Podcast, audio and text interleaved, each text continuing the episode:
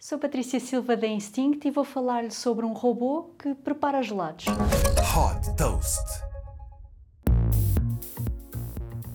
Fundada em 2019 por dois engenheiros e um designer, a Roboteria nasceu com a missão de integrar a tecnologia da indústria no dia a dia das pessoas.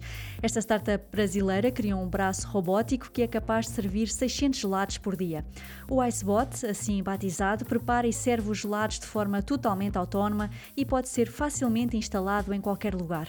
Nestes quiosques, os pedidos são feitos através de um ecrã digital onde os clientes podem personalizar o gelado, desde o tamanho, sabor, coberturas e efetuar o pagamento.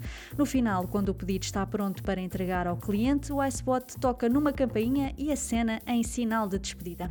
Utilizando copos biodegradáveis, a startup afirma que esta solução reduz até 15% o desperdício e aumenta em até 25% a produtividade. Neste momento, o Icebot opera em centros comerciais no Brasil.